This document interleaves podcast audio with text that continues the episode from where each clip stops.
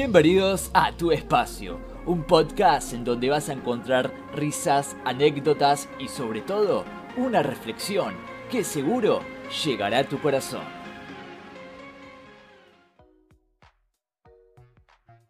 Hola a todos y bienvenidos otra vez acá a Tu Espacio, tu podcast, el lugar donde te puedes relajar, el lugar donde puedes escuchar, el lugar donde también puedes aprender y por sobre todo, como dice nuestra intro, pasar un momento lindo, un momento ameno, un momento inolvidable junto a nosotros y bueno, también junto a ustedes, la querida audiencia.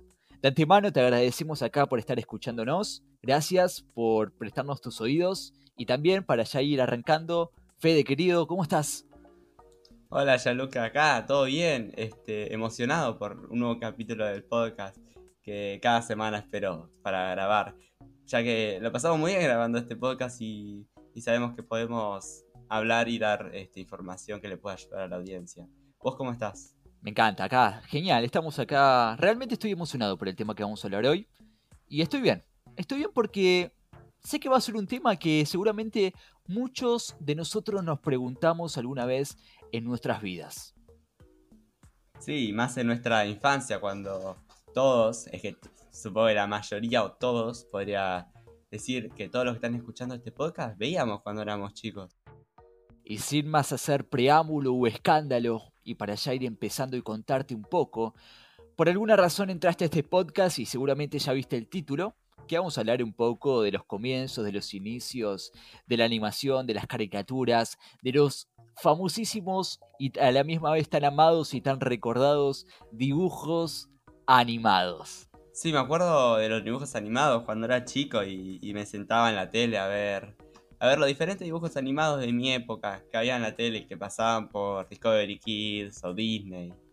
Sí, famosísimos, altos recuerdos. Fede, te hago una pregunta. Quiero que me respondas con total sinceridad acá a mí y a la querida audiencia. Con sinceridad, ¿eh? ¿Cuándo fue la última vez? Sí, escucha bien. ¿Cuándo fue la última vez que te sentaste vos en el sillón, te agarraste el control, te prendiste la tele y te pusiste un dibujo animado? Te pusiste o Disney, o Cartoon Network, o Discovery Kids, o Nickelodeon, o cualquier canal. Siendo sincero, ya hace muchos años que no, que no veo la tele, que no veo ningún tipo de, de contenido en la televisión. Ahora sí, ya hace unos 3, 4 años que no me pongo a ver o Disney o Nickelodeon, porque me siento a ver eso en específico. Pero cada tanto me dan unas ganas de, ver las series que yo veía cuando era chico, porque es, es un recuerdo muy lindo de la infancia, de lo bien que lo pasaba viendo, viendo esos dibujos animados. Ahora, bueno, hay otros, otros tipos de, de películas y de series que ya mucho mucho no me gustan. Y sí, claro, obviamente vamos creciendo, madurando y las cosas empiezan a gustarnos un poquito menos o tal vez otras un poquito más. Pero el punto es que a todos, alguna vez en tu vida, te gustaron los dibujos animados. A todos. No me podés negar, no me podés decir que no. Si viste un poquito más, si viste un poquito menos, pero todos alguna vez lo vimos. Y por eso quisimos hablar de esto. Porque acá en nuestro espacio hablamos de cosas buenas, hablamos de cosas que nos pasaron, hablamos de cosas que nos interesan.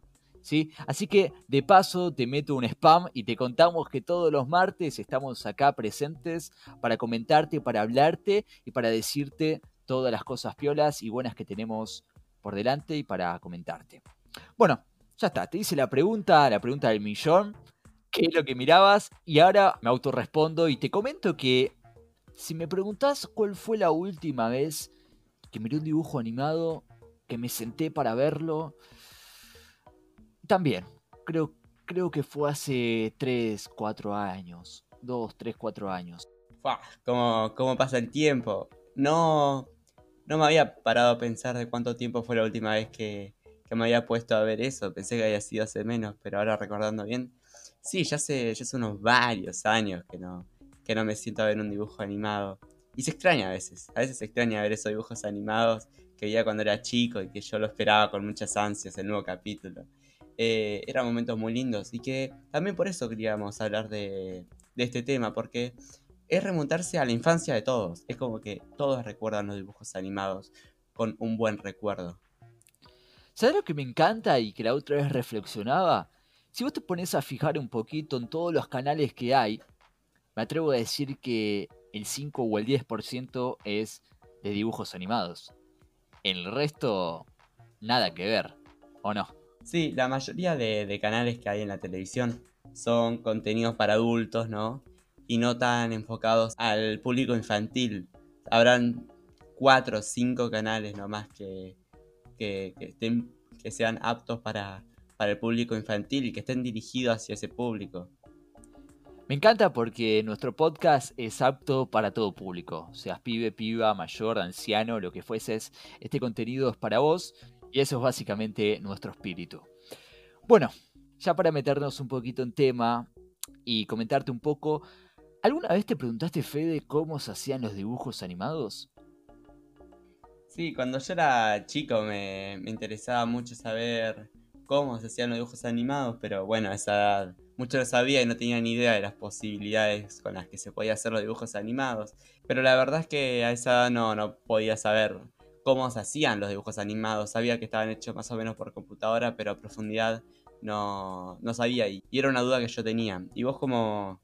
¿Vos sabías cómo se hacían los dibujos animados? ¿O tenías esa duda? ¿Sabés que siempre tuve esa duda? Pero siempre, siempre tuve esa duda. Y es algo que no me podía sacar de la cabeza porque estaba constantemente pensando en esto. Y el tema, lo que, lo que a mí me sorprendía era que si se hacía dibujito por dibujito, ¿viste? Yo me imaginaba que las personas hacían dibujito por dibujito y en ese mismo dibujo dibujaban el fondo, dibujaban, pintaban, o sea, ¿te imaginas hacer un dibujo tal cual, el mismo movimiento, la misma escena, la misma situación de cada una parte, de cada parte? O sea, pintar, dibujar, hacer el fondo. O sea, era, algo que en mi mente no cabía. Sí, hacerlo de esa manera y la cantidad de capítulos o el tiempo que duraran las películas hoy en día sería un trabajo eterno, que serían miles de dibujos por cada minuto, eh, que es algo que la verdad no se podría sustentar hacer una película a la calidad que son hoy en día con esa técnica. Vos sabías que antes las películas se hacían con esa técnica, se dibujaba cuadro por cuadro para que la animación quede fluida y que quede una buen, un buen cortometraje, largometraje o alguna propaganda. Wow. Mira, eh, yo estaba investigando un poquito antes de venir acá porque, bueno, obviamente no voy a venir sin investigar nada. Y buscaba, ¿no? Y me encontré con un dato bastante interesante. ¿Vos sabías que las caricaturas eh, nacieron antes que el mismo cine? Fua, no pensé que eran, que eran tan viejas las caricaturas. O sea, ya había visto algún que otro clip de películas antiguas, pero Creo que los clips más antiguos que vi son de Disney o por esa época. Pero que son épocas que, donde ya existía el cine. No sabía que, la caricatura era anterior al cine mismo. Sí, la verdad que es un dato bastante interesante y particular, o como quieras decirlo. Pero es un dato que tal vez la mayoría de nosotros no sabía. ¿Te imaginas antes que el mismo cine? Así que vos ponete a pensar un poco. Si el cine es viejo, Imagínate más lo viejo que son las caricaturas. O sea, el cine es viejísimo. Imagínate las caricaturas. Y esto es increíble, ¿no? Porque también investigaba un poquito más y quién fue el creador, ¿no? De todo este, de todo este movimiento artístico, que se podría decir artístico. Todo este movimiento, ¿a quién se le atribuye? ¿Tenés idea, Fede, a quién se le atribuye todo este movimiento artístico? No, la verdad es que no tengo ni idea, por el tema que el nombre más resonado dentro de la industria del cine es Walt Disney. Pero por el dato que me estás diciendo, tiene que haber habido otra persona antes que Walt Disney que ya había avanzado en este terreno de la animación. Pero la verdad es que no tengo ni idea cuál es el nombre de, la persona. Bueno, me atrevo a decir que el padre, escucha bien, ¿eh? El padre de las caricaturas. ¿Sabés qué es? Es francés. ¿Y sabés cómo se llamaba? A ver. Emily Rayno. Fue, ¿A qué nombre? Fue un nombre que, nunca había escuchado, no, no está nombrado ese nombre, ¿no? Sí, es verdad, no está nombrado, pero si este hombre no hubiese existido, tal vez las caricaturas no serían tal cual como las conocemos. Sí, a este, a este hombre se le atribuye literalmente toda la industria de, de la animación o hasta tal vez del cine, porque fue, fue, la persona que empezó con todo el movimiento de hacer cortometrajes animados. Fue la primera persona que creó la máquina para hacer cortometrajes animados. Y gracias a él es que empezó todo este boom de este, los dibujos animados. Claro, es verdad lo que contás. Mira, eh, yo pensaba un poco en esto, ¿no? Porque si nosotros nos ponemos a ver en YouTube, en la plataforma que quieras, te vas a encontrar que antes, Un tiempo anterior, ya se habían hecho mecanismos basados en secuencias de imágenes. Pero, ¿qué, ¿cuál era el problema? El problema era que estas secuencias de imágenes tenían cortes. ¿Qué quiere decir esto? Que vos hacías un dibujito y se veía la transición del corte hecho. Y que obviamente cuando estabas viendo el cortometraje molestaba. ¿Te imaginas, Fede, viendo una serie o una película con cortes en el medio? Sí, debe ser algo muy molesto, que tal vez estás una película de una hora y media, dos horas, dos horas y media, y que cada tantos fotogramas se haya una pantalla negra en el medio, que es el corte entre fotograma y fotograma.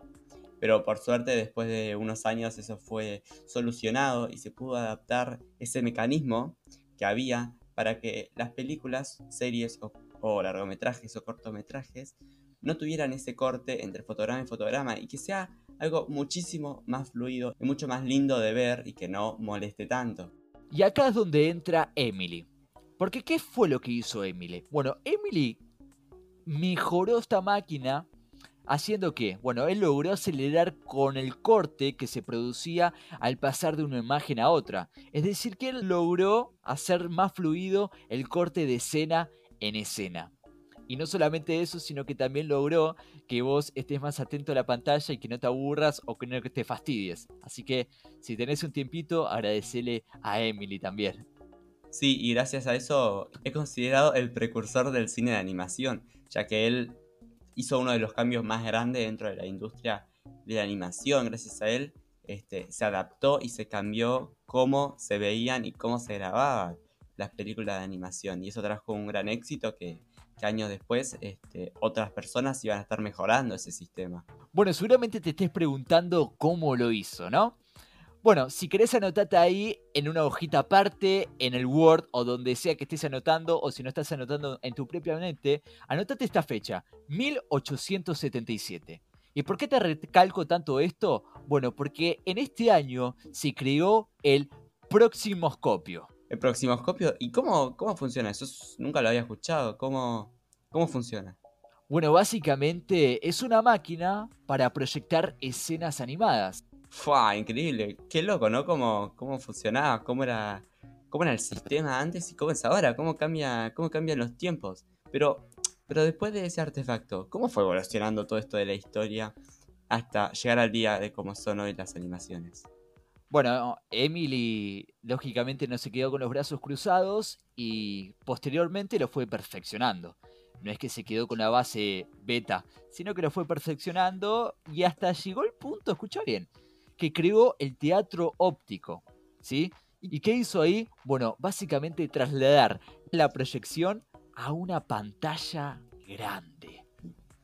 Fue, fue todo un cambio de 180 grados dentro de la industria de la animación. Era algo que, de verlo de una ventanita dentro del aparato anteriormente a una pantalla grande, eso fue un cambio que, que cambió todo, que revolucionó y que dio un giro hacia donde estaba dirigido la animación, ¿no? Claro, ¿te imaginas el cambio de paradigma de todas las personas que estaban ahí?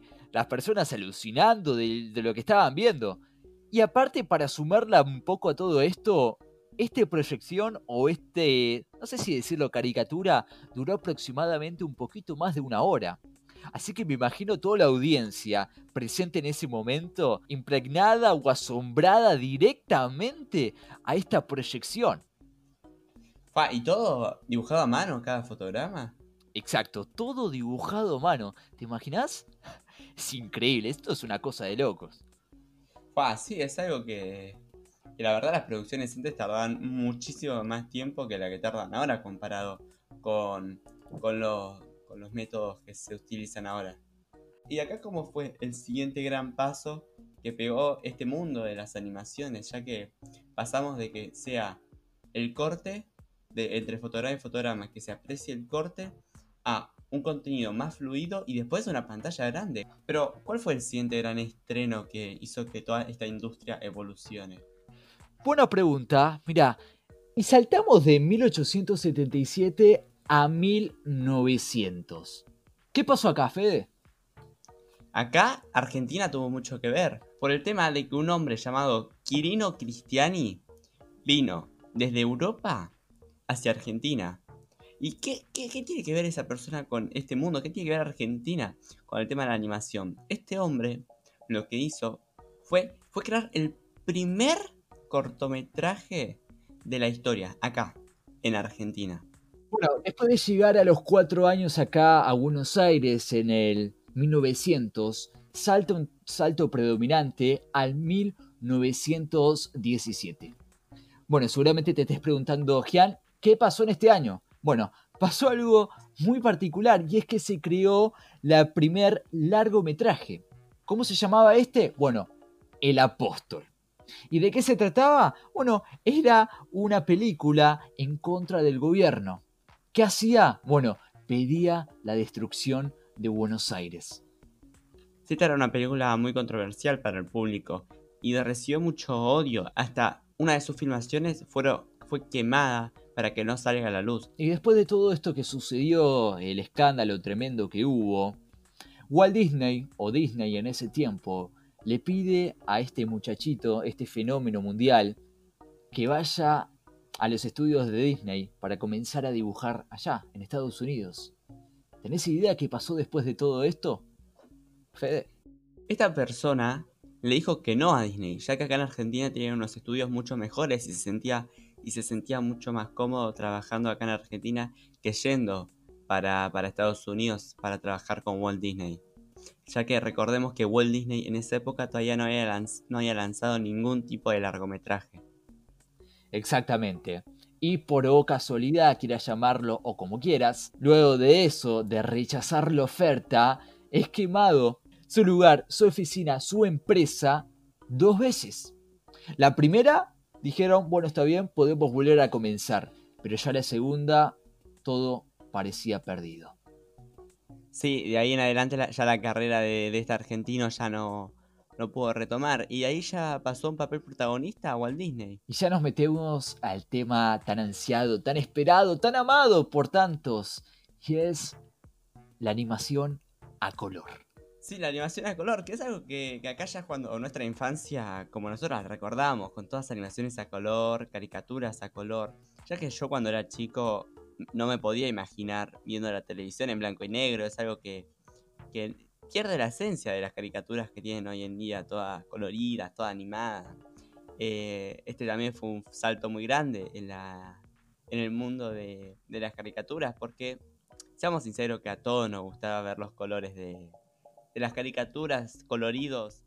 Sí, y aparte nos comentaba un poco un colega, un colega amigo, y nos decía, ¿no? Acerca de esto de los colores.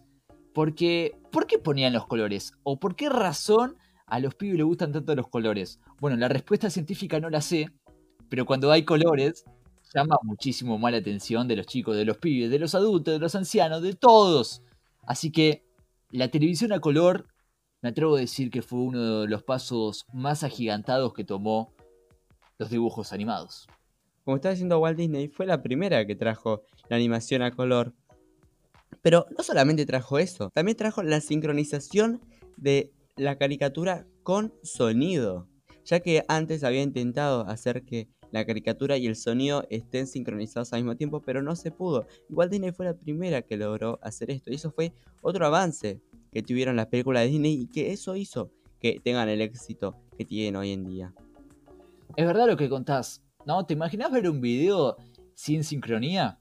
No sé si alguna vez te pasó viendo la tele y de golpe, a mí me pasó que de golpe estaban viendo un dibujo o estabas viendo el noticiero o estabas viendo algún canal y de golpe se desfasa las voces.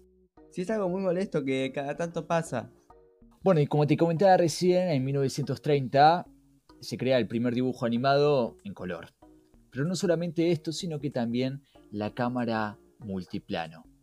Mirá qué impresionante esto, ¿no? La cámara multiplano básicamente lo que hacía era sobreponer imágenes, ¿no?